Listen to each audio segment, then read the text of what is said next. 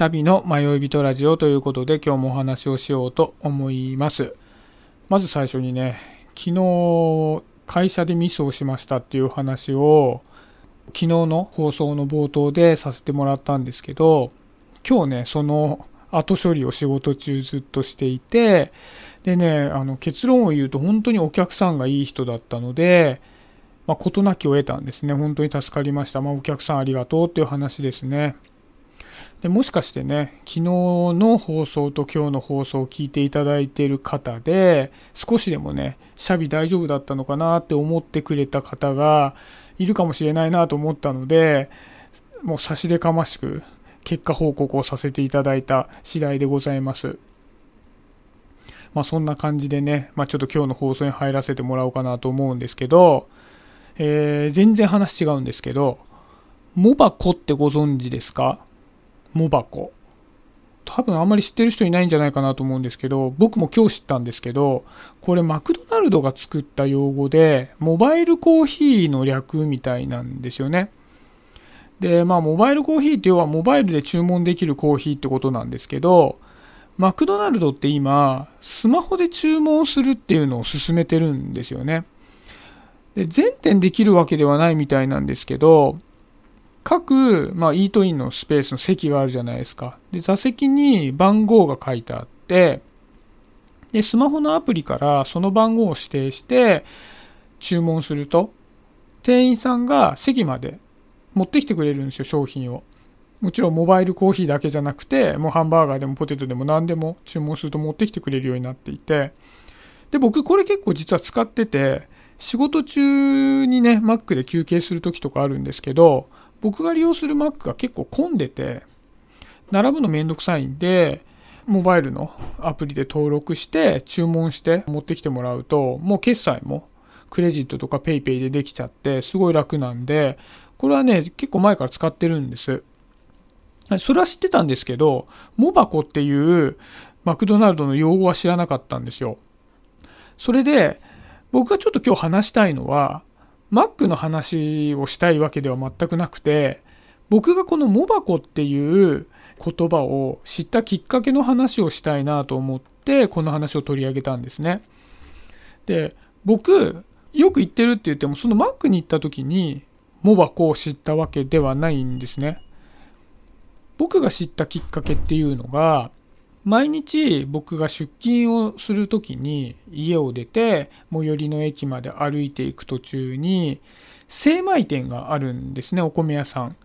でも古くからあるような感じのおじいちゃんおばあちゃんが経営している精米店で、まあ、そこでがおにぎり屋さんを兼ねてるんですね。でそのおにぎり屋さんがま売店みたいになってるんですけどそこの一角にちっちゃな黒板が吊るしてあるんですよ。で、そのちっちゃな黒板に毎日毎日一言メッセージみたいなのが書かれてるんですね。でも本当に内容はいつも違っていて、こう天候が悪くて、例えば台風が近づいているような時は、今日のお天気の話が書いてあったり、今日は午後から雨が強くなるみたいなので、傘をちゃんと持ってってくださいねとか、なんかそんなことが書かれてたり、あとは、こう、主人がね、野球が多分好きなんです。なんかヤクルトスワローズのファンみたいで、ヤクルトが勝っただの負けただの、なんかそんな話を書いてある時もあって、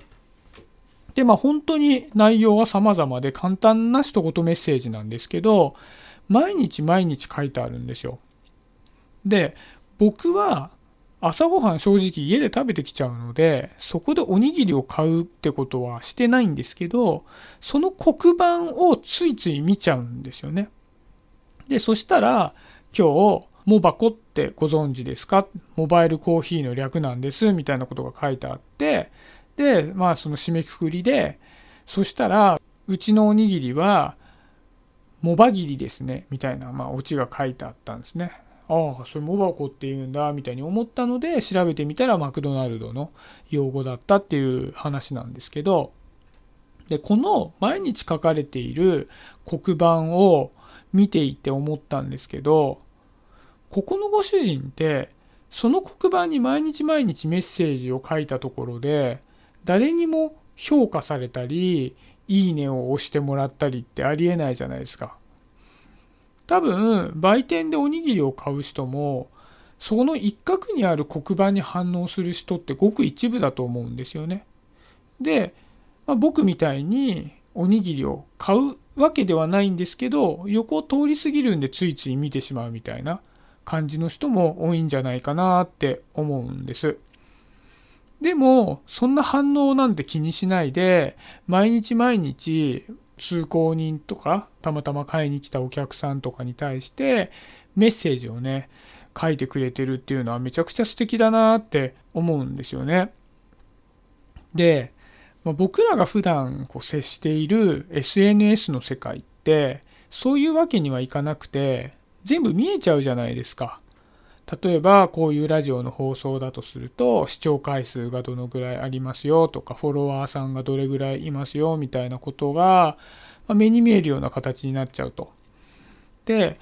まあ、例えばこういった放送じゃなくても Twitter でも Instagram でも YouTube でも、うん、いいねの数だとかリツイートの数だとかフォロワーの数そういったことが全部外から可視化されている世界だと思うんですよね。で、そうなってくると、やっぱりね、人っていいねとかリツイートとかね、あの視聴回数が伸びたとか、そういったのって嬉しいじゃないですか。だから、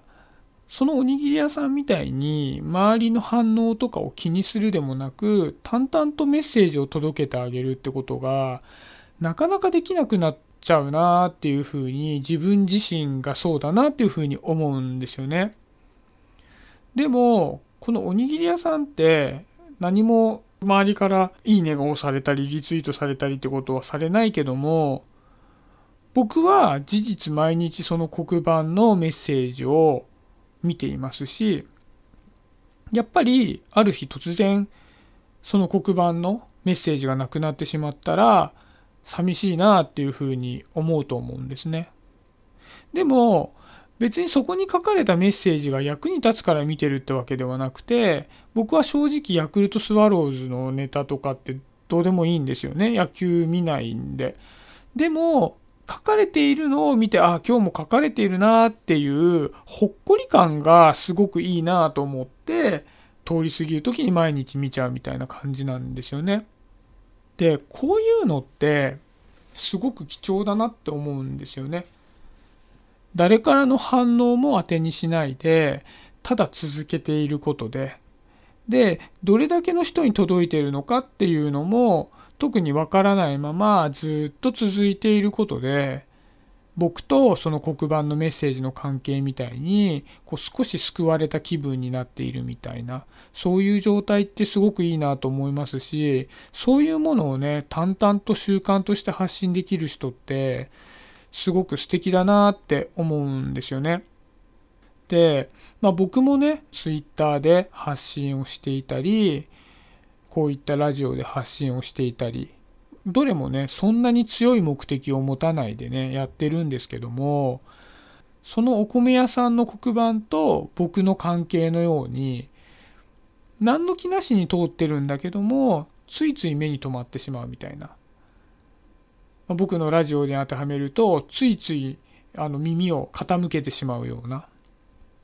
コンテンツになることができたらめっちゃ幸いだななんて思うんですよね。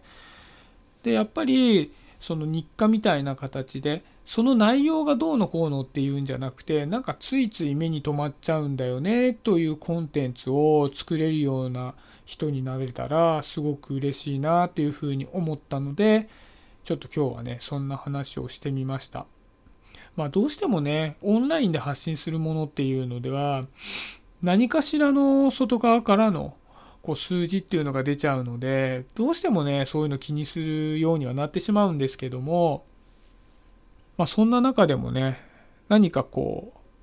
反応はしないけども、ついつい見てしまう人がいて、その人が少しほっこりするような気分になるようなコンテンツを届けられるように僕もなりたいなと思って、まあ、ちょっと精進をしようというふうに思いましたっていうお話ですね。はい。今日はそんなところで終わりにしようかなと思います。今日もありがとうございました。シャビでした。バイバイ。